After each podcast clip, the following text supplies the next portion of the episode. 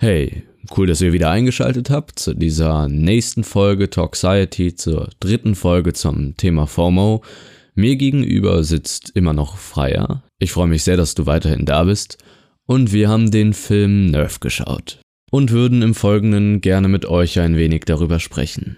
Denn er illustriert eindrucksvoll, was aus einer Fear of Missing Out geboren werden kann, wenn sie ins Extreme eskaliert. Willkommen zu Nerf. Ein Spiel wie Wahrheit oder Pflicht, nur ohne die Wahrheit. Watcher zahlen, um zuzusehen. Player spielen, um Geld und Ruhm zu gewinnen. Bist du Watcher oder Player? Bist du Watcher oder Player? Bist du Watcher oder Player? Watch Player. Cool, oder? Sieht irgendwie strange aus. Ist das legal? Wie? Das Leben rauscht an dir vorbei. Du musst ab und zu mal was riskieren. Ich riskiere doch was. Okay, du spielst Nerf. Traust du dir das zu, wie? Ich bin dein Fan. Dollar, Dollar Bill, ja. In Seattle ist einer beim Nerfspielen draufgegangen. Und wenn ich aussteige? Verlierst du alles. Unser ganzes Geld ist weg. Wie? Wir kontrollieren dein Leben. Der einzige Ausweg ist zu gewinnen. Player. Zeigt uns eure Waffen.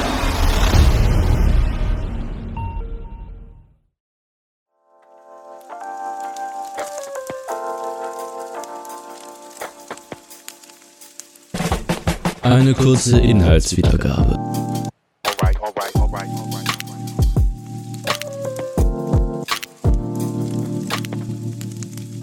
Die Schülerin einer Highschool, Venus Delmonico, genannt V, hört durch ihre Freundin Sydney von einer neuen App, einem Spiel, das den Namen Nerf trägt.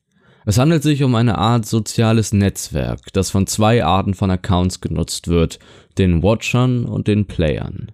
Die Watcher bezahlen Geld dafür, dass sie den Playern bei lustigen, peinlichen, riskanten, schließlich lebensgefährlichen Herausforderungen und Aufgaben zuschauen können, die von ihnen selbst gestellt wurden. Die Player stellen sich den Challenges und filmen sich dabei, sodass ihre Aktionen über die App gestreamt werden können. Sie erhalten dafür eine monetäre Belohnung und erlangen Bekanntheit und Ruhm. Je riskanter die Aufgaben werden, desto mehr Watcher können die Player erlangen, desto mehr Geld verdienen sie. Wie entscheidet sich auf das Drängen von Sydney hin, sich bei der App anzumelden und als Player zu spielen. Sie plant so, ihrem ereignislosen Leben zu entfliehen und den Erwartungen ihres Umfeldes zu entsprechen. Wie entscheidet sich, ihren Freundinnen etwas zu beweisen und mit dem verdienten Geld schließlich ihr Studium zu finanzieren. Sie findet Gefallen an dem Spiel, ihren aufregenden Abenden und trifft auf einen weiteren Nerf-Player, Ian, der nach einer Kuss-Challenge ihr Partner wird.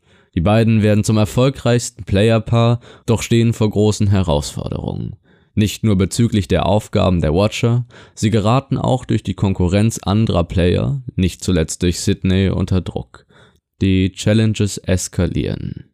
Ian muss beispielsweise mit verbundenen Augen mit etwa 100 km/h auf dem Motorrad durch die verkehrsreiche Stadt fahren, dabei soll er nur von V, die hinter ihm sitzt, geleitet werden.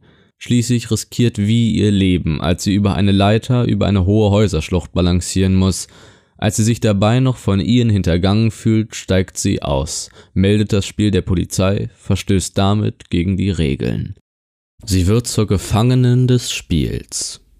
Es kommt zu einem Finale auf Leben und Tod, das von Hunderttausenden schaulustig vor Ort oder vor den Bildschirmen beobachtet wird.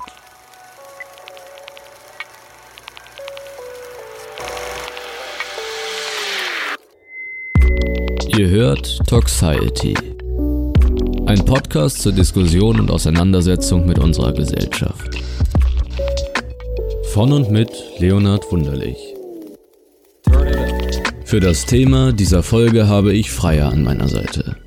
Eine gute Freundin, die nicht vor Debatten zurückschreckt und sich sehr für Kunst und Gesellschaft interessiert. So freue ich mich sehr, Sie heute bei Toxiety begrüßen zu dürfen.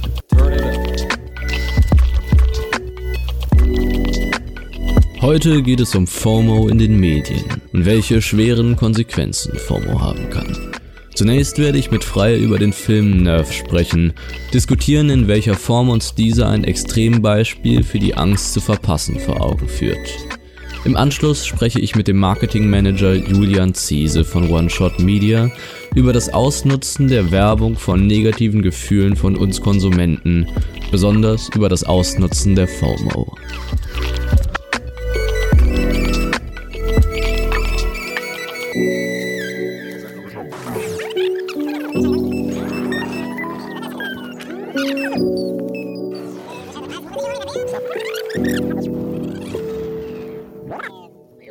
Haben den Film jetzt ja gesehen und auch äh, kurz gehört, worum es eigentlich geht. Ähm, und es ist ganz lustig, weil wir haben ja am Anfang über das Thema gesprochen, worüber wollen wir in dieser Folge sprechen oder ähm, ja, wie sind wir beide auf, auf FOMO gekommen. Und ich hatte diesen Film irgendwie schon relativ schnell im Kopf, als es dann an das äh, Thema ging, weil ich denke, dass es wenig Filme gibt oder wenig ähm, ja, künstlerische Werke, Bücher etc., die dieses Thema so ähm, eindrücklich mal erläutern und auch Folgen aufzeigen, wenn man das Ganze ins Extreme denkt. Ja, das stimmt. Also ich kannte den Film nur vom Namen her und ähm, irgendwie hatte ich das auch erstmal assoziiert mit diesen Spielzeugen Nerf. Mhm. Ähm, aber den Film, so den Inhalt kannte ich vorher nicht und es hat mich auch ein bisschen an Erebos erinnert, so mit einem Spiel, wo man immer weitermachen muss. Und es hat wirklich gut zum Thema gepasst. Also war echt interessant, sich den mal so anzusehen. Ja, man kann sich natürlich darüber streiten, was ist jetzt wirklich der zentrale Aspekt, den die äh, oder der die Jugendlichen am Weiterspielen hält und dafür mhm. sorgt, dass sie sich eben letztendlich in so eine Gefahr begeben und nicht einfach aufhören. Äh, direkt würde mir jetzt irgendwie auch dieser finanzielle Aspekt einfallen, ja. weil man ja ähm, sämtliches verdientes Geld wieder verliert, wenn man aussteigt.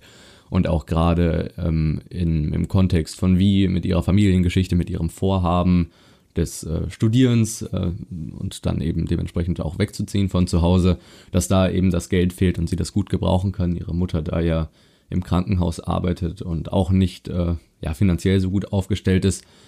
Ähm, aber irgendwie hat sich dieses FOMO, die Angst, etwas zu verpassen, bei mir doch als so zentrales Motiv und Auslöser der Handlung irgendwie verfestigt, weil am Anfang ja sehr eindrucksvoll gezeigt wird, wie eben ihre Beziehung zu Sydney ist, zu ihrer ja. Freundin da. Das ist ähm, wichtig. Und ja, wie frustriert sie dann auch ist, äh, sowohl hm, vielleicht auch sauer auf sie ist, aber auch eben frustriert über ihr eigenes Verhalten, als sie da in diesem, in diesem Schnellrestaurant sitzen, was auch immer, und äh, Sydney da ihren Crush oder wie auch immer anspricht. Ja. Ähm, und sie aber ja sich nicht wirklich mit dieser oder in dieser ähm, unangenehmen Situation zurechtfinden kann. Ja, sie kriegt ja auch von Sydney immer vorgeworfen, dass sie sich nichts traut und dass sie deshalb die ganzen coolen Sachen verpasst, die Sydney dadurch erlebt, dadurch, dass sie spielt. Und das treibt sie ja auch dazu an, Abenteuer zu erleben und nicht die Abenteuer immer wieder zu verpassen. Also Sydney ist da eine, spielt da eine ganz große Rolle. Vielleicht ist sie so, wenn man das jetzt auf FOMO überträgt, so unser irgendwie die kleine Stimme in uns, die uns immer sagt, ah, du verpasst das, du musst das machen. Vielleicht ist das so die Personifizierung von Sydney. Ja, und am Ende, oder äh, am Ende heißt in dem Fall am Anfang des Films, äh, ist sie ja dann oder ihr Denken auch dasjenige, was in Wie dann auch durchbricht, weshalb ja. sie sich dann entscheidet, sich dann doch auch da anzumelden, weil sie eben sieht, dass dieser Footballer, wie auch immer er hieß, ähm, JP oder so. Ja, irgendwie so. JP. Wie auch immer. So cool. Ähm, ja, nichts mit ihr zu tun haben möchte. Oh. Sie ist nicht so sein Typ und ähm, hm. ja, wahrscheinlich ist es am Ende doch die Frustration und das Beobachten von Sydney, wie sie es schafft, locker auch mit solchen doch auch für sie dann unangenehmen Situationen irgendwie umzugehen, äh, was sie dann dazu bewegt, eben dieses Spiel zu starten. Und Nerv ist ja in dem Film gerade bei Jugendlichen nicht gerade ein Einzelfenomen, es ist ja schon ein Massenphänomen. Oh, Viele ja. sind daran beteiligt. Man sieht es auch am Ende in dieser Arena und das da ist ja nur. jetzt auch dran denken, ja. ja. das ist ja nur ein Bruchteil ja. der Menschen, die tatsächlich zuschauen, weil ja auch viel gezeigt wird, wie Leute eben zu Hause oder an anderen Orten vor ihren Bildschirmen sitzen. Aber man sieht in dieser Arena ja sehr eindrucksvoll, wie mhm. viele Leute das sind. Das sind Massen, die diese ganze und auch unterschiedlichen Alters, ne? Also da sitzt wirklich ein erwachsener Mann im Büro an seinem Computer, dann Kinder in ihrem äh, Kinderzimmer haben das auf dem Handy. Also es betrifft eigentlich so alle. Alle sind davon begeistert und müssen irgendwie auch weitermachen. Und das ist ja genauso bei FOMO auch. Also es ist so ein Massenphänomen, eine Volkskrankheit quasi, die alle betrifft. Ja, und es ist wieder auch ganz, also ich würde ähm, Nerf jetzt auch als App, wie sie da in dem Film vorkommt, nicht unbedingt als Social Media bezeichnen, als klassische, als klassisches soziales Netzwerk. Aber es ist schon äh, in vielen Punkten oder unter vielerlei Gesichtspunkten sehr ähnlich, weil man ja immer und überall, wo man eine Internetverbindung hat und das entsprechende Geld hat, um Also nicht bei mir zu Hause. aber man immer die Möglichkeit hat, äh, da eben drauf zuzugreifen und äh, gerade zu schauen, was die anderen machen und ähm, sie ja auch, also wie ja auch beginnt zuzuschauen, in dem, was, was Sydney macht, äh, gerade ihre Aktion da auf dem Baseball- oder Basketballfeld oder wie auch immer, die sie da Oh. fotografiert. Kein Ähm. Spoiler, aber ähm, ist interessant. Genau, und sich dann ja durch diesen, diesen Aktionismus, wenn man ihn so nennen mag, dann halt eben auch unter Druck gesetzt fühlt und äh, mit dieser Angst eben das zu verpassen, diese wilde Jugend, die da vorgelebt wird, mit äh, den Dingen, die man sich traut, die man erlebt und die äh, anscheinend auch sehenswert sind, zu bestätigen es dann die Watcher. Ich muss die ähm, ganze die Zeit an die. Szene auf diesem, äh, in der Cheerleader-Szene denken Mhm. jetzt. Und wenn du das Ganze dazu sagst, dann ist das sehr lustig. Ja, das ist ja dieser Voyeurismus, den man eigentlich auch bei Instagram hat, würde ich sagen. Also man entscheidet sich ja ganz klar, wie du meintest, zuzuschauen. Und das ist ja das, was man auf Instagram eigentlich auch macht. Man klickt die Stories an und schaut sie sich an und schaut zu, was die anderen in ihrem Leben machen oder auf anderen Social-Media-Plattformen. Insofern ist das ja schon so etwas, was uns antreibt und was uns motiviert, da irgendwie auch wie in dem Spiel Geld auszugeben, extra für. Nur damit man sieht, was die anderen machen, um daran teilzunehmen und nicht zu verpassen. Und dann gibt's natürlich auch die Player quasi auf Instagram, die sich dann präsentieren und wollen, dass man ihnen zuschaut und auch davon leben und das auch brauchen. Also ist eigentlich schon ganz lustig. Ja, genau, man sieht es dann ja ganz stark im Verlauf des Films in dem äh, steigenden Konflikt zwischen Vi und Sydney, die sicherlich oder der sicherlich auch auf irgendwie persönlichen Differenzen beruht und Dingen, die Vi ihr immer schon mal ins Gesicht sagen will. Aber gerade von Seiten Sydney entsteht ja dieser Wettkampf ähm, Wer bezüglich meisten Zuschauer der, der Zuschauerzahl, genau. Und ähm, das ist ja, wenn man die Player mal gleich den Influencern in Anführungsstrichen Ja, genau. gleichsetzen möchte, äh, auch sehr, sehr realitätsnah. Also auch da geht es ja darum, womöglich mit allen Mitteln Mhm. äh, möglichst viele, möglichst viel Aufmerksamkeit zu bekommen, möglichst viele Zuschauer äh, an sich zu binden, um eben auch Geld zu verdienen.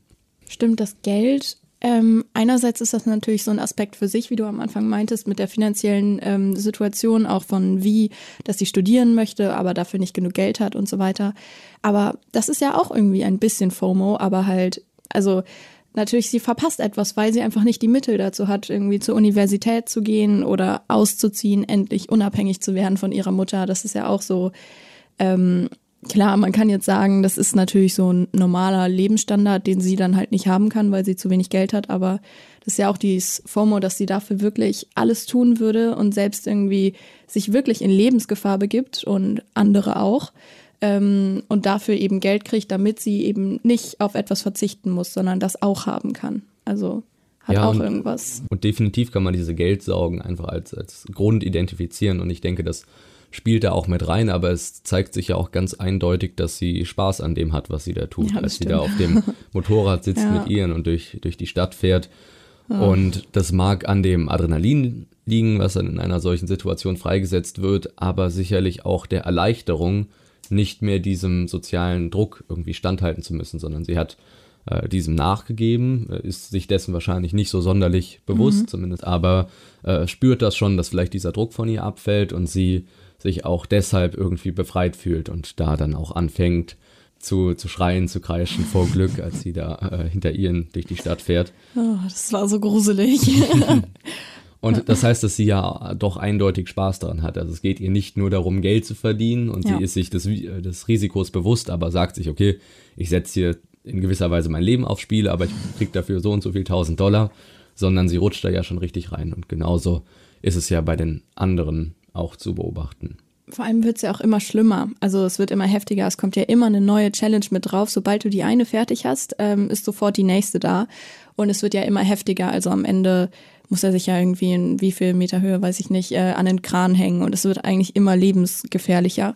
Und ähm, ich weiß nicht, ob das bei FOMO auch so ist, dass sich das quasi immer steigert und man immer, wenn man gerade eine Challenge ähm, erfüllt hat, braucht man sofort immer die nächste, damit man irgendwie auch die ZuschauerInnen halten kann und seinen Status auch da so halten kann und weil man wahrscheinlich auch immer mehr will und die ZuschauerInnen wollen ja auch immer mehr Performances von den Playern. Insofern geht es eigentlich immer hoch. Ja, wir haben ja auch schon drüber gesprochen, dass FOMO ein wesentlicher Motor für den Erfolg dieser Influencer ist. Und ja. das heißt, dieses Gefühl von FOMO bei den Zuschauern muss irgendwie erhalten bleiben. Und dementsprechend äh, müssen die Aktionen immer krasser werden, weil ja. vielleicht die Zuschauer dann auch anfangen, irgendwie Dinge zu erleben. Und wenn sie nur auf Social Media das gespiegelt sehen, was sie selbst erleben, ist halt dieser Druck zum Voyeurismus oder ähm, dieses Verlangen zu sehen, was der andere eben tut, nicht mehr so vorhanden, weil man es ja selber erlebt. Mhm. Und insofern muss sich das schon immer weiter steigern, gehe ich von aus, um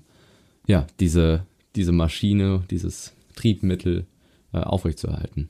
Was eben echt enorm Druck bedeutet. Und das ist das ja auch, dass man einfach ständig unter Druck steht und nicht einfach mal alles ausschalten kann und sagen kann, so, ist jetzt okay, ich bin gut genug und alles ist okay, ich muss nicht immer weitermachen.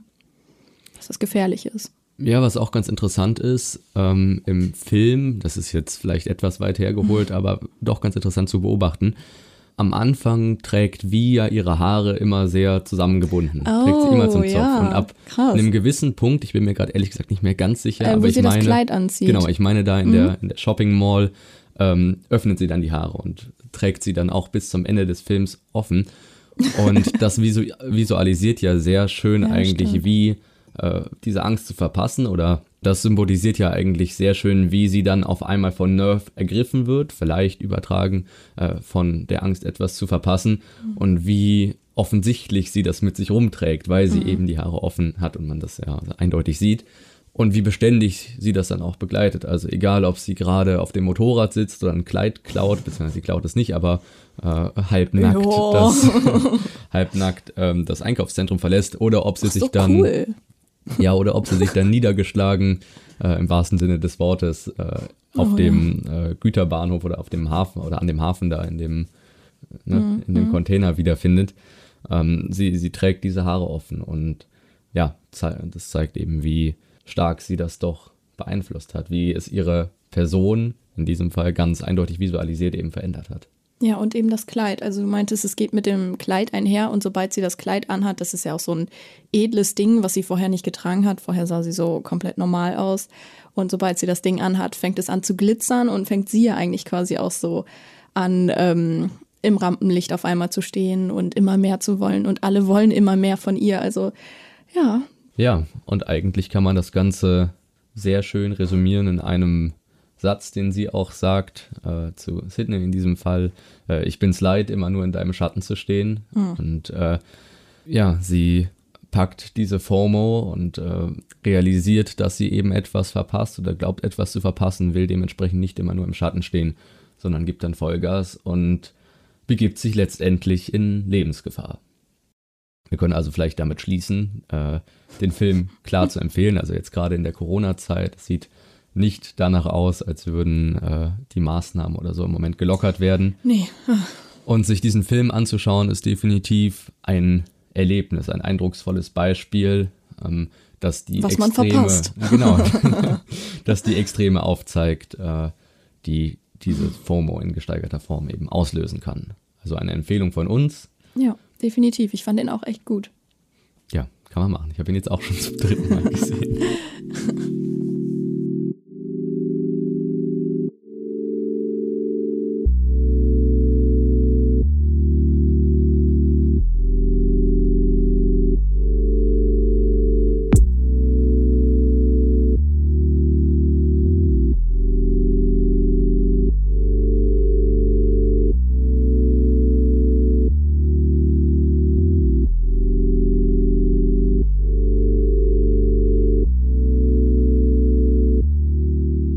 Ich spreche mit Julian Ziese. Julian ist der Mitgründer der Social Media Marketing Agentur One Shot Media und Videoproduktionsfirma One Shot Films. Eine Person, die sich definitiv mit Social Media auskennt und die ihren Lebensunterhalt mit Werbung und Marketing verdient. Ich war mir sicher, dass er bestimmt eine interessante und spezialisierte Perspektive auf das Thema hat und so fragte ich ihn an. Gemeinsam wollen wir der Frage nachgehen, inwieweit Marketing menschliche Gefühle aus verkaufsstrategischen Gründen instrumentalisieren darf und inwieweit nicht auch die Fear of Missing Out als emotionale Schnittstelle zum Herbeiführen einer Kaufentscheidung genutzt wird. Ich freue mich auf das Gespräch mit Julian.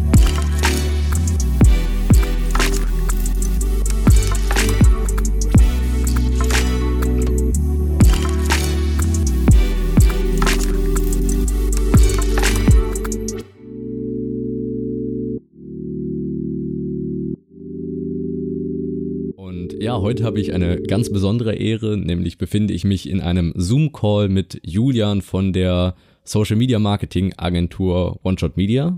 Richtig, genau. Ist äh, richtig direkt, oder? Ihr macht Social Media Marketing, kümmert euch um Firmen und. Äh, genau, also wir äh, haben speziell als Zielgruppe äh, den deutschen Mittelstand, also mittelständische Unternehmen, die wir da mhm. betreuen ähm, im Bereich Social Media Marketing.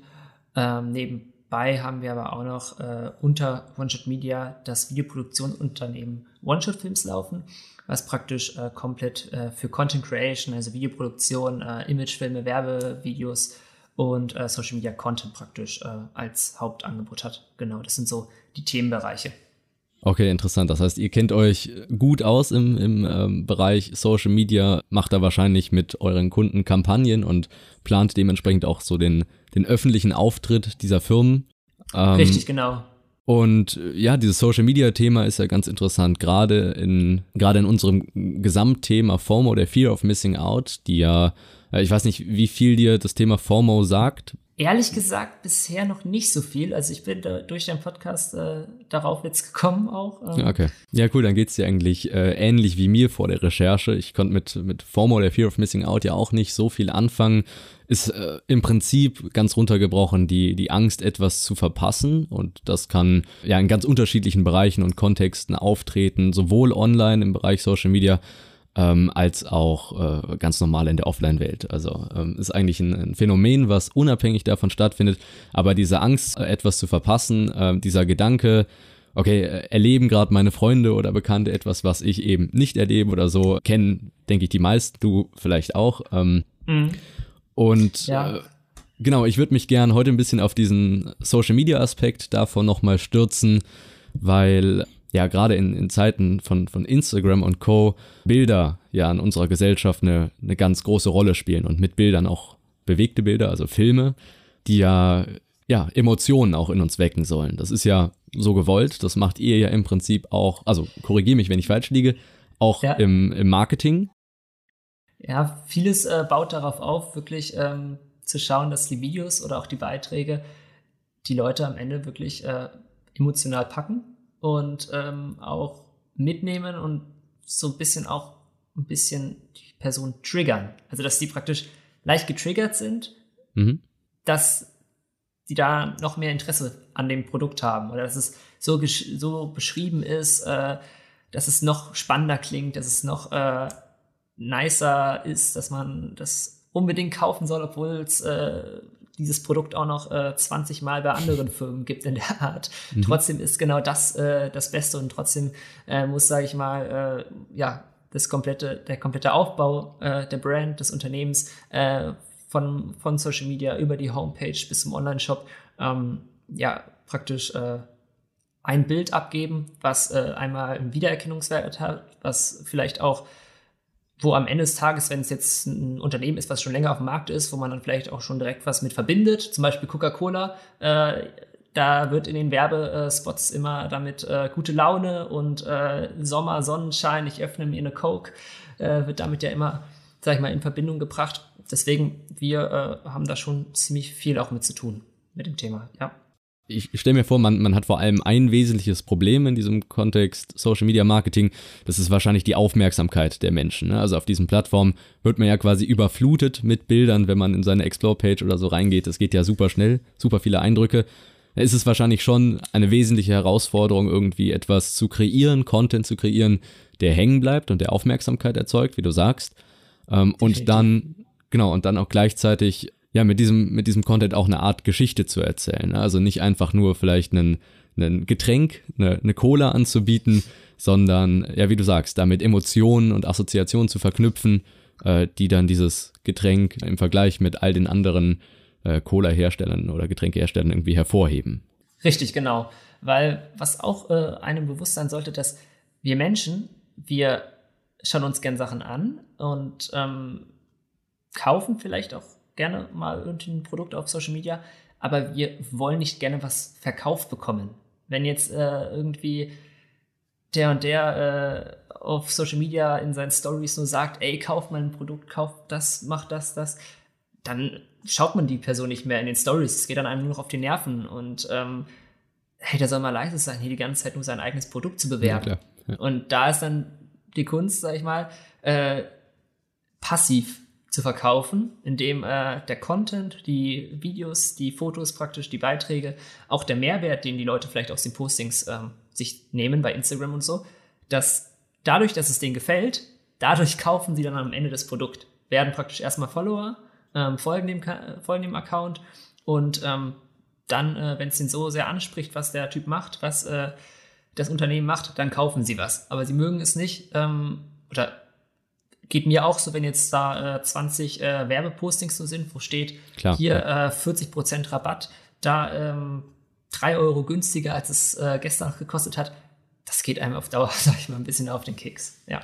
Ja, also es geht eben, wie du sagst, auch so darum, halt ein, ein Produkt subtiler, also nicht subtil zu präsentieren, aber so zu präsentieren, dass es subtil zum Kauf anregt. Also nicht den Leuten das dicke Werbebanner in die Fresse zu klatschen und zu sagen, hier kauft mein Scheiß, sondern ja, eher dieses Bedürfnis zu wecken durch die Präsentation des Produkts oder so oder durch das Erwecken von Emotionen, ähm, ja, dass die Leute sich quasi aus sich heraus intrinsisch zum Kauf entscheiden.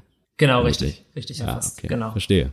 Cool, es stellt sich mir natürlich die Frage, und das mag durchaus eine etwas provokante äh, Frage sein oder ein, ein provokanter Gedanke, wie weit geht man da? Also ist auch das Ausnutzen von, oder ein bisschen euphemistischer, das Ansprechen von sehr, sehr tief liegenden, tief verankerten Emotionen im Menschen äh, eine ja, vertretbare Verkaufsstrategie, um eben ein Produkt zu bewerben. Also wie weit kann man da gehen, zu sagen, okay, äh, ich wecke jetzt zum Beispiel in den Menschen eine gewisse Sehnsucht und verknüpfe diese Sehnsucht mit dem Produkt und bringe sie quasi über das Verlangen äh, nach etwas dazu, auch dann dieses Produkt zu kaufen. Also ich erwecke eine Sehnsucht nach diesem Produkt.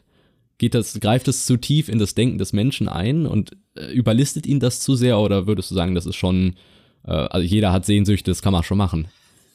Also ich würde sagen, bis zu einem gewissen Punkt kann man das machen. Man sollte jetzt zum Beispiel nicht zu sehr mit äh, Gesundheitsaspekten spielen oder mit äh, Sachen, die vielleicht auch einfach unmoralisch sind ab einem bestimmten Punkt.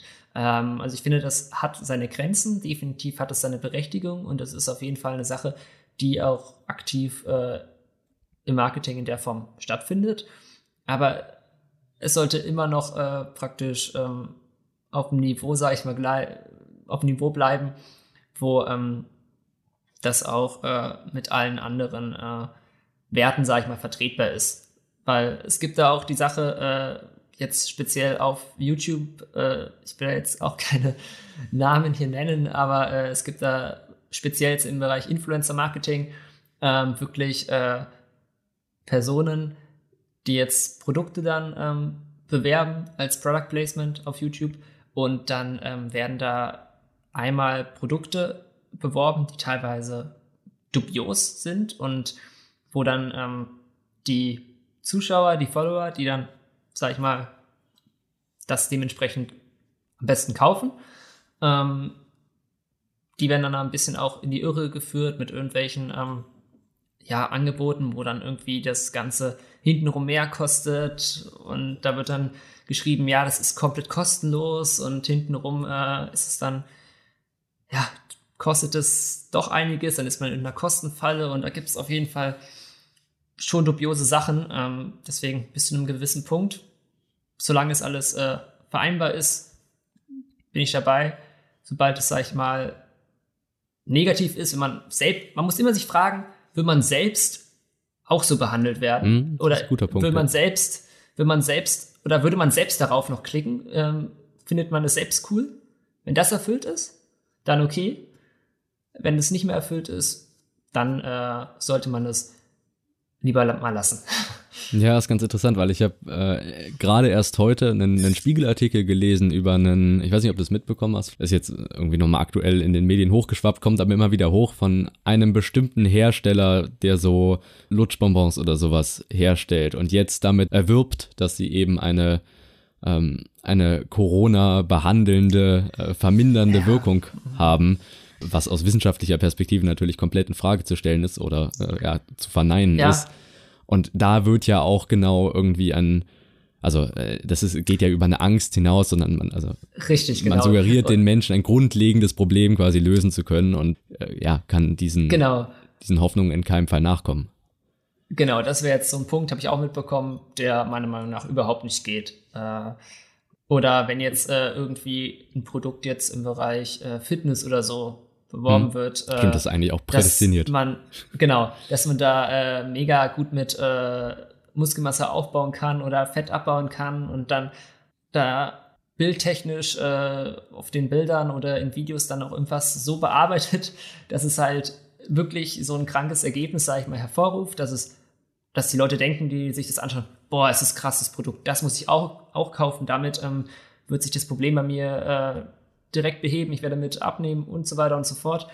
Ähm, dabei ist das Bild äh, sonst wie vielleicht auch photoshoppt und sonst wie äh, textlich äh, beschrieben worden mit irgendwelchen Aussagen, die einen ein bisschen, sag ich mal, einerseits natürlich triggern, dass das mhm. wirklich das Mittel, das aller Heilmittel ist und ähm, die auch innerlich halt, man hat halt einen gewissen, man will was. Man will in dem Fall äh, abnehmen. So, das ist die Sache. Und man sieht das, das könnte mir helfen. Und dann greifen dann natürlich auch die Emotionen, dass, ey, ich will das jetzt haben, weil das mir ja hilft. Genau, ja, man hat, man hat ein grundsätzliches Verlangen, irgendein Problem, eine Situation, die man lösen möchte oder die man loswerden möchte und äh, man bekommt suggeriert, dass es dafür eine vergleichsweise einfache Lösung, irgendein Medikament beim Abnehmen etc. oder sowas gibt. Ja. Genau, und ähm, hintenrum ist es dann auch so, dass äh, Leute dann praktisch das auch dann nehmen und darunter dann äh, im schlimmsten Fall gesundheitliche äh, Nebenwirkungen haben, ähm, wovon sie dann auch nicht mehr so leicht loskommen, weil es äh, doch ein bisschen anders ist als beschrieben und äh, die Anbieter sind dann aber irgendwie wegen dem und dem Paragraphen da schön raus. der ja, sitzen da, äh, irgendwo. ja, genau. Rechtlich nicht angreifbar.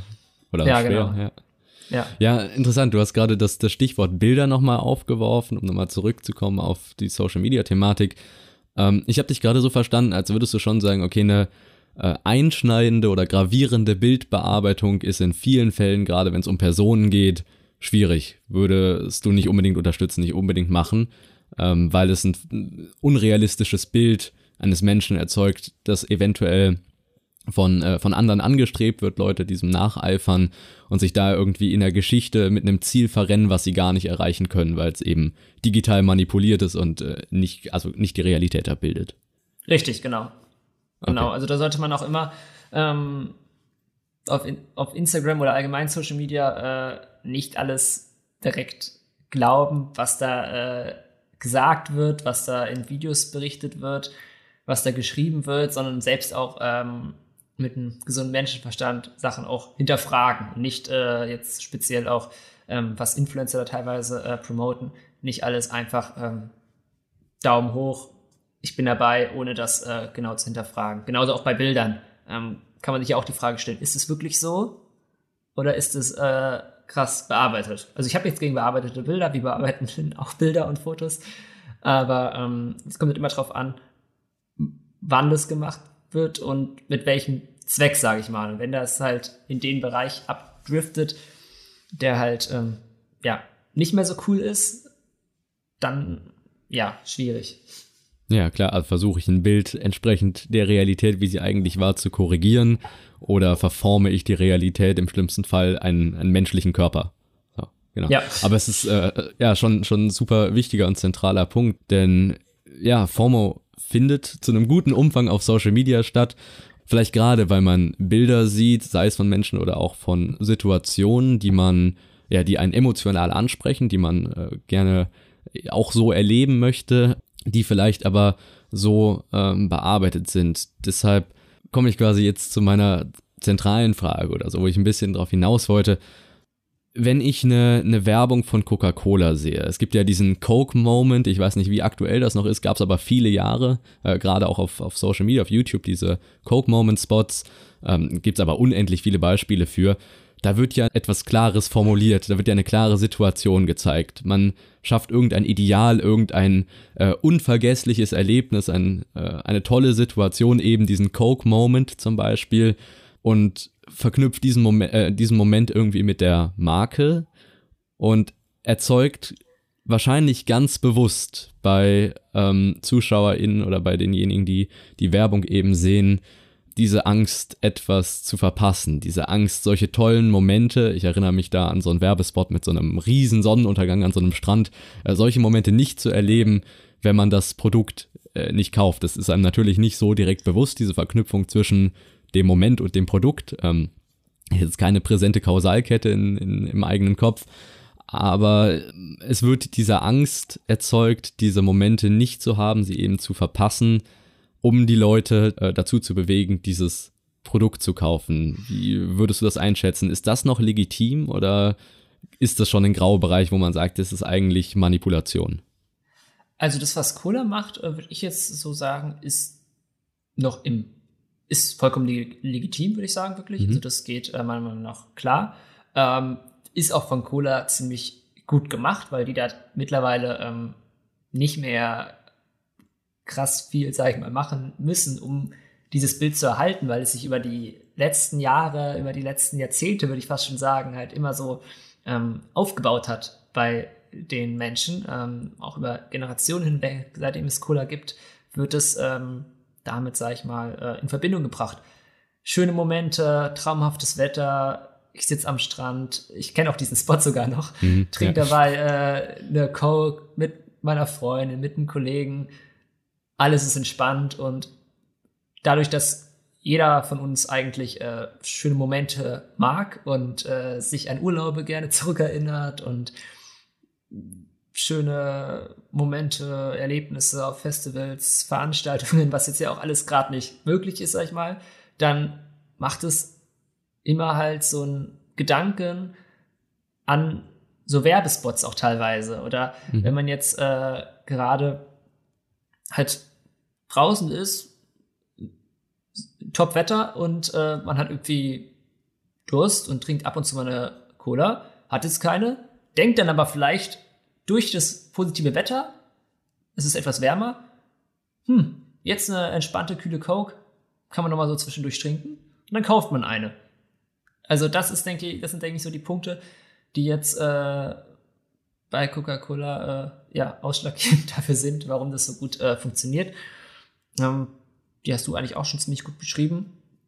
Und das ist so von der Art eigentlich meiner Meinung nach äh, vollkommen legitim jetzt in dem Beispiel ähm, und auch gut umgesetzt. Also es ist jetzt ja nicht, dass äh, da mit so gespielt wird äh, mit diesen Reizen, dass ähm, am Ende das komplett falsch ist, was sag ich mal äh, Cola verspricht, sondern das ist ja oder konnte ich auch schon so persönlich wahrnehmen, dass es wirklich äh, ja eigentlich ganz cool mal ist, so im Sommer, war ich selbst manchmal, einmal eine kühle Coke zu trinken ähm, bei der Arbeit oder so, ist mal ganz entspannt. Also ja, machen, denke ich, auch viele so. Und deswegen kommt es da, finde ich, immer drauf an, auf die jeweilige Situation. Ähm, wir hatten ja vorhin schon ein paar Beispiele mhm. angesprochen. Ja, ich störe mich da an, an zwei Punkten, ehrlich gesagt. Die, mhm. Der eine Punkt, was, was ich ganz interessant finde, du sprichst von ähm, Erinnerungen, die diese Werbung dann mit dem Produkt verknüpfen, so dass wenn man wieder in der in der Situation ist, in der man schon mal war und zwischendrin hat man dann die Werbung gesehen, sich wieder zurück an das Produkt erinnert und es äh, erneut kaufen möchte. Soweit würde ich das auch als, als völlig legitim und einfach als Assoziationskette irgendwie beschreiben. Mhm. Die Frage ist nur, wenn ich in meinem Zimmer sitze und ich klicke mich durch YouTube, ich habe vielleicht echt einen beschissenen Tag und einen Abend, möchte äh, eigentlich äh, nicht mehr, nicht mehr viel von der Welt mitbekommen. Ich klicke mich durch YouTube und sehe vor jedem Video, was ich schaue, äh, einen Coca-Cola-Spot oder ähnliches. Halt irgendein ein Werbespot, der mir so eine so einen wunderbaren Moment zeigt und ich mich gleichzeitig umblicke, in meinem dunklen Zimmer sitze und mir denke, okay, es gibt diese Menschen, die jetzt an der Küste von weiß das ich wo sitzen, da eine Cola trinken und gerade die Zeit ihres Lebens haben. Ich sitze hier und sehe diese Menschen, sitze hier aber alleine und äh, ja, bin quasi schlecht drauf, äh, um das äh, nochmal euphemistisch auszudrücken. Das löst in mir definitiv schon irgendwie ein schlechtes Gefühl aus, wenn nicht sogar mehr. Also ein, zumindest mal eine Sehnsucht, wenn nicht sogar tatsächlich eine Angst, dass ich mich verrückt mache. Okay, ich sitze hier, ich könnte das alles jetzt erleben, ähm, was mache ich falsch und verfall zur Not oder im schlimmsten Fall sogar in eine Panik, dass ich das niemals erleben werde, diese Momente niemals haben werde, die sich da gerade in der Werbung vor mir auf dem Bildschirm abspielen. Ist das nicht schon eine Gefahr oder eine, eine Manipulation, dass man ähm, sagt, also Leuten etwas vorsetzt und mit, mit dem Ziel, ein, ein Produkt, ein Getränk zum Beispiel zu verkaufen und sie dabei aber so emotional mitnimmt, dass sie sich im Zweifel richtig scheiße fühlen? Definitiv, also das ist schon eine Sache, äh, die habe ich selbst auch schon mal persönlich äh, miterlebt. Das ist leider eine Sache, die auch da vorkommen kann. Ähm, hast auch da ein wirklich gutes Beispiel beschrieben. Ähm, ist vor allem eine Sache, wo man jetzt in Zeiten äh, der Corona-Krise, sage ich mal, da auch etwas sensibler sein sollte äh, als äh, Unternehmen, als äh, Unternehmen, was die äh, Werbekampagnen und die Postings und so weiter macht. Ich weiß nicht, manche Leute verfallen in Depressionen und sonst was und dann kann es auch, sage ich mal, in einen sehr negativen äh, Bereich abrutschen, ähm, was äh, natürlich auch nicht geht in der Form. Also ist, sage ich mal, eine schwierige Sache. Also ich weiß nicht, an welchem Punkt man es jetzt eingrenzen sollte. Mhm. Ähm, ist halt auch immer situationsbedingt. Also man kann es da, denke ich, auch keinem hundertprozentig recht machen. Oder? Wie siehst ja, du das? Ja, doch, doch, ist wahrscheinlich richtig. Ähm, natürlich sitzt man gerade als, als Werbetreibender irgendwie äh, vor diesem Problem, dass man nicht genau weiß, okay, auf welchem Fuß sozusagen erwischt man jetzt die Leute, die diese Werbung sehen. Richtig. Äh, es kann natürlich total unterschiedlich sein. Sitze ich gerade äh, in der Bahn oder am Flughafen und schaue mir noch ein Video vom Takeoff an und fliege gleich in den Urlaub und sehe diese Coca-Cola-Werbung, habe dann die Möglichkeit, in vier Stunden am Strand zu sitzen und da meine Cola aufzumachen oder sitze ich eben im dunklen Zimmer alleine und habe keine Aussicht auf Besserung. Äh, klar, die Frage ist nur, ähm, die ich mir stelle, trägt man nicht als, als Werbetreibender oder als Werbetreibende so viel Verantwortung, dass man quasi den, den Worst Case annehmen muss, dass man damit rechnen muss, dass man die Leute auf dem, auf dem schlechtesten Fuß in der schlechtesten Situation erwischt und dementsprechend sie dann trotzdem, selbst wenn man sie in dem unglücklichsten Moment erwischt, dann nicht da in ein schwarzes Loch ziehen darf mit den eigenen, und darauf kommt sie am Ende dann, dann zurück, mit den eigenen finanziellen, wirtschaftlichen, äh, kapitalistischen, wenn man so sagen will, Interessen.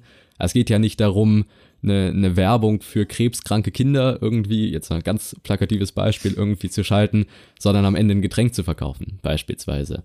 Ähm, und ist das nicht, dann bedient man sich da nicht einem Mittel, um irgendwie ein, ja, ein eigenes Produkt zu verkaufen, was zu weit geht, indem man eben Menschen so sehr emotional tangiert.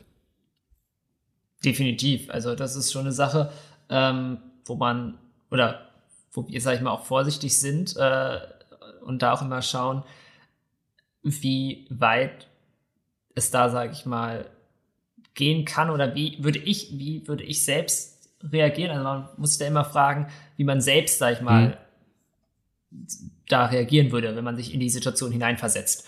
Ähm, und deswegen ist es schon immer eine Sache, wo man immer abwägen muss, äh, speziell bei Situationen, wo es halt falsch aufgefasst werden kann. Wie weit kann man gehen und wie kann man das vielleicht darstellen, dass am Ende trotzdem äh, das teilweise vielleicht so rüberkommt, dass die einen mhm. Leute äh, mitgenommen werden und äh, dann dementsprechend auch daran denken und das auch so wahrnehmen, wie wir es uns auch wünschen.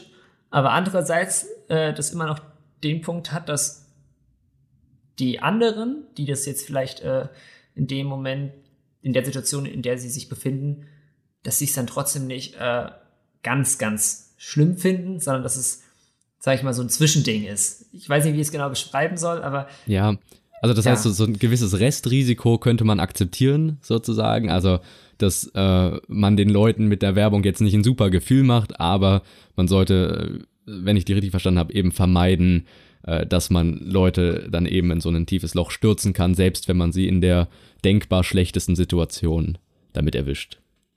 Genau, richtig, genau, richtig. Das äh, hat dann natürlich auch noch damit zu tun, wann man das Ganze macht, wenn man so eine Werbung in die Richtung macht, jetzt äh, beispielsweise von äh, Coca-Cola, wir haben für die ganze Zeit äh, Coca-Cola als Beispiel, aber ähm, wenn die jetzt äh, diese Spots machen, die wir vorhin angesprochen haben, dann sind es ja auch Sachen, die eher im Sommer gemacht werden.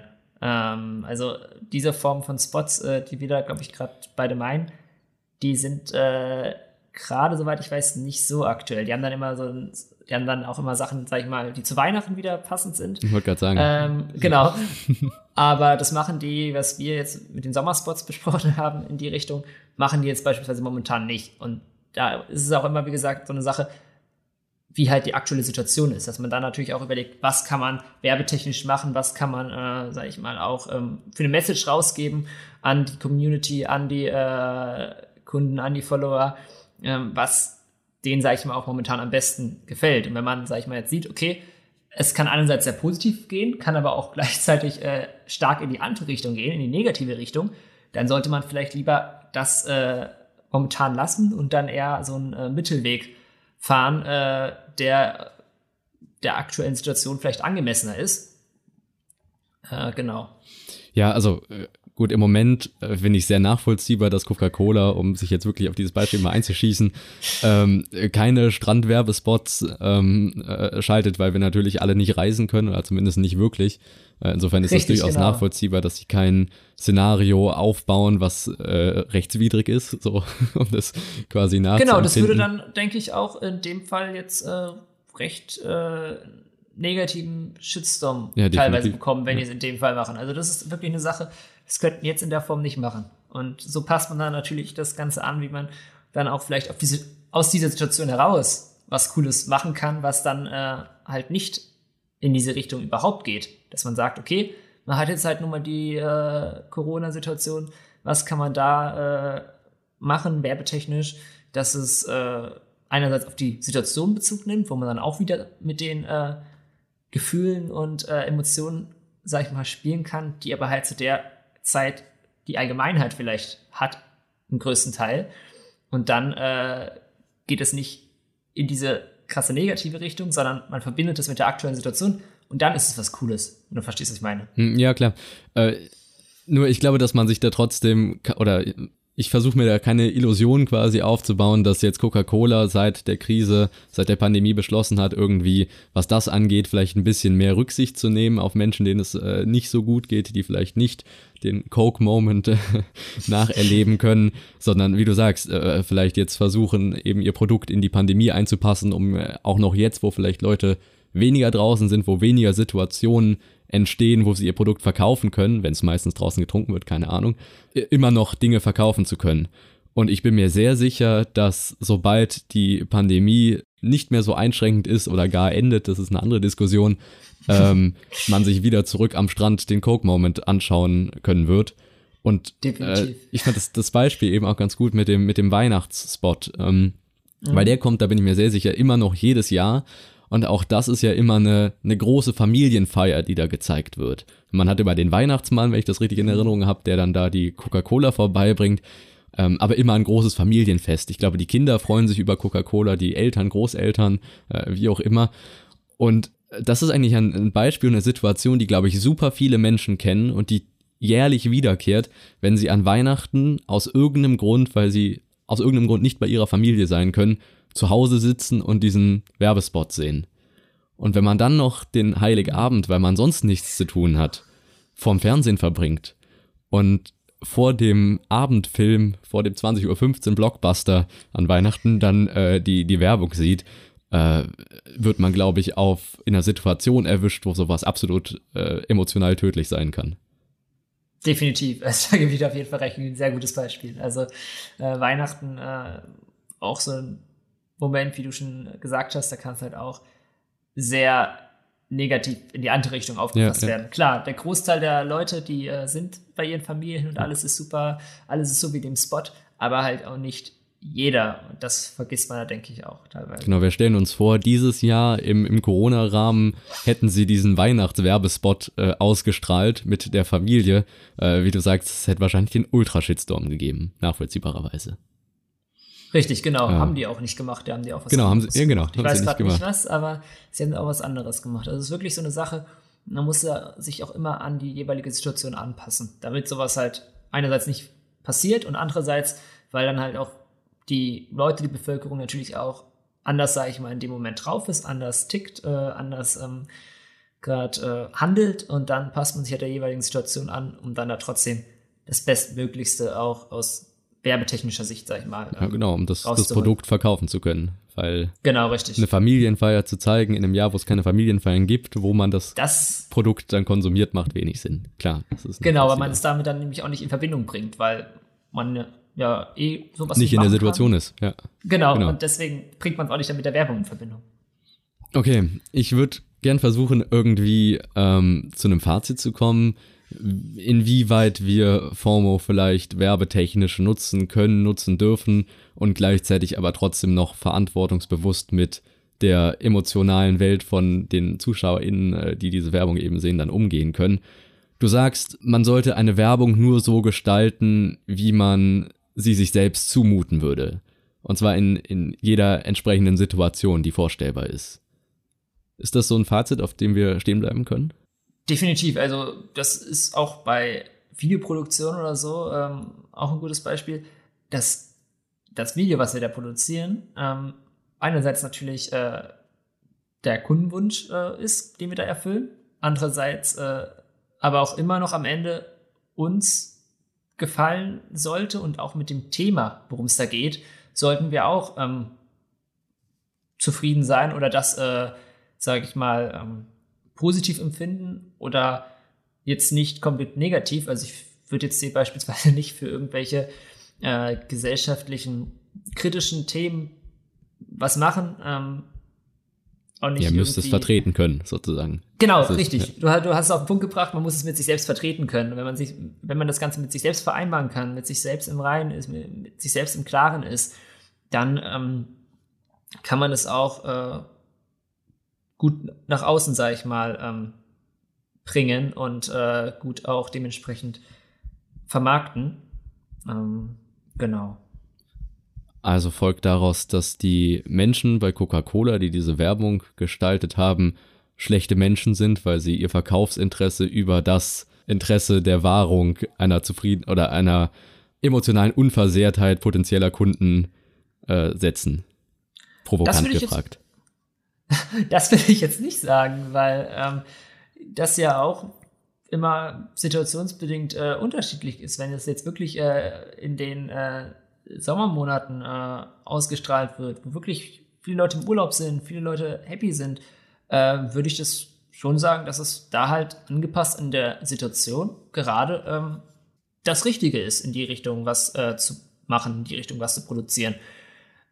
Wenn das halt dann in einer Situation ist, die jetzt vielleicht nicht so passend ist, dann würde ich das erlassen. Aber man kann es halt leider auch nicht jedem recht Recht machen. Es ist halt leider so, weil immer mehr Leute, die auf die Plattform kommen, immer mehr Leute, die da irgendwas hochladen, die da was posten, so viele Reize, so viele ähm, Videos, Bilder, so viele Sachen, die man tagtäglich in sich aufnimmt. Dann noch da ganz viele äh, Zeitungsartikel auf der Google News Seite, dann noch dort ein Video auf YouTube, dann noch da was. Es sind so viele Reize, die man da aufnimmt. Und da sind auch viele Videos dabei oder Themen, die einem vielleicht nicht interessieren. Und dann äh, sind da auch wieder zwei, drei äh, Videos, wo davor vielleicht eine Werbung ist, die man selbst auch ganz nice findet und ansprechend findet und darauf auch vielleicht, ähm, sage ich mal, äh, anschlägt Mhm. bei der bei der Firma und dann äh, ja auf die Werbung eingeht. Okay, indirekt äh, hat man das äh, über die Emotionen äh, hat es einem gefallen. Man hat dann da was gekauft und dann hat die Werbung äh, das sage ich mal ähm, ja erfüllt, was sie wollte und man ist ja positiv. Genauso kann es ja auch sein, dass man durch ein Video oder durch eine Werbung dann halt leider negativ damit beeinflusst wird. Das ist halt wirklich so viel, was da jeder, sag ich mal, um sich rum hat, ähm, dass Also- man es leider nicht so einfach machen kann, dass man sagt, ey, ich mache jetzt das und das ist für alle äh, passend, das ist für alle äh, das Richtige. Also ich Ja, glaube, dementsprechend- das gibt es nicht. Ja, dementsprechend muss man aus dieser Position, aus dieser Perspektive diese Kollateralschäden quasi derjenigen, die sich negativ von der Werbung beeinflusst fühlen, in Kauf nehmen, um überhaupt noch erfolgreich Produkte verkaufen zu können.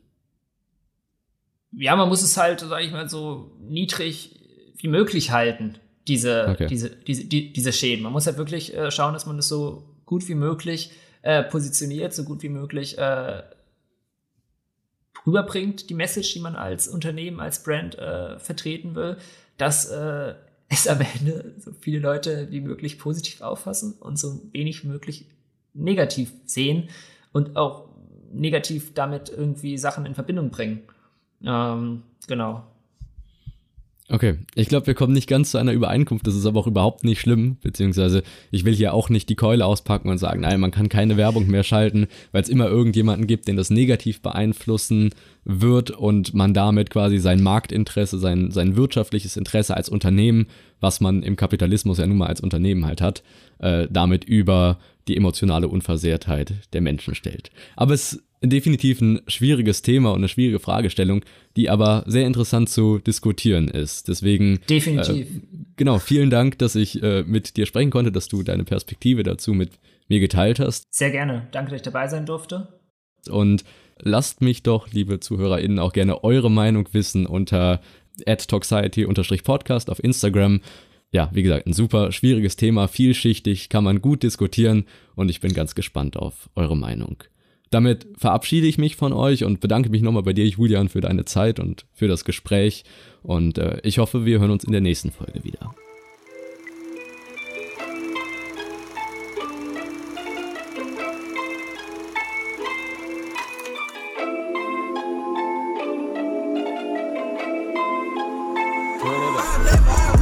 Das war Toxiety. Ein Podcast zur Diskussion und Auseinandersetzung mit unserer Gesellschaft. Von und mit Leonhard Wunderlich. In den Shownotes findet ihr weitere Hintergründe und Querverweise. Schaut auch gerne auf der Instagram-Seite dieser Show vorbei, Toxiety-Podcast und lasst mich eure Meinung wissen. Wir hören uns. Ach so, und noch was. Kennst du schon Tagtraum? Der Podcast Tagtraum erzählt jede Woche eine fiktive Kurzgeschichte der menschlichen Angst mit Hörspielcharakter. Lausche den unheimlichen Erzählungen und lerne das Unterbewusstsein des Menschen kennen. Welche dunklen Abgründe lauern in uns und wie treten sie in so manchen Momenten tief aus uns hervor. Tagtraum ist auf der Streaming-Plattform deiner Wahl verfügbar.